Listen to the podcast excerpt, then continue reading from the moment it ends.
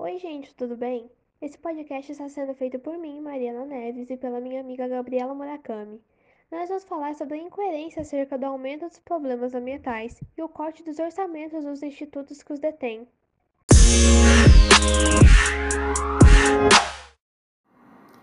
O meio ambiente é onde se desenvolve, rege e abriga a vida na Terra. Ele engloba a biodiversidade, tanto a fauna quanto a flora. Atualmente, ele vem sendo cada vez mais destruído no nosso país, e os órgãos competentes não parecem se importar com tal situação. As consequências dessa destruição são os impactos ambientais, que estão cada vez mais recorrentes no Brasil. As florestas estão sendo desmatadas e queimadas, destruindo assim os habitats de diversos seres vivos.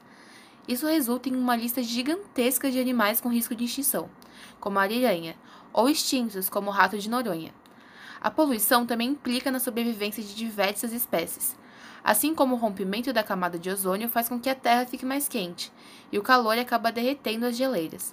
O resultado é a morte de diversos animais que dependem do gelo para sua sobrevivência, como o urso polar, por exemplo, e também no aumento do nível do mar e esses são apenas alguns impactos ambientais presentes no mundo atualmente.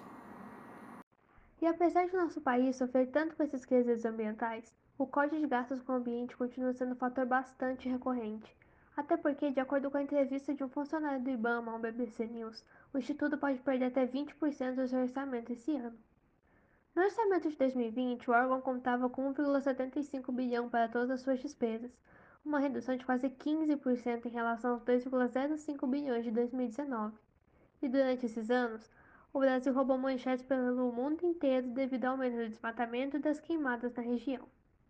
Segundo dados do Instituto Nacional de Pesquisas Espaciais e do Sistema de Detecção do Desmatamento em Tempo Real, foram registrados mais de 2.200 focos de incêndio e 1.034 km de floresta devastados.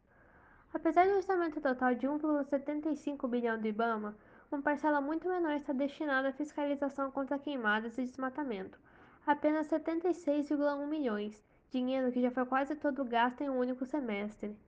A partir daí, fica óbvio que a situação frustrante que se encontra no meio ambiente não é suficiente para fazer os órgãos competentes do nosso país tomarem decisões prudentes acerca do assunto. Além do mais, eles agravam a situação, cortando os orçamentos dos institutos que fiscalizam esses problemas, dificultando sua solução.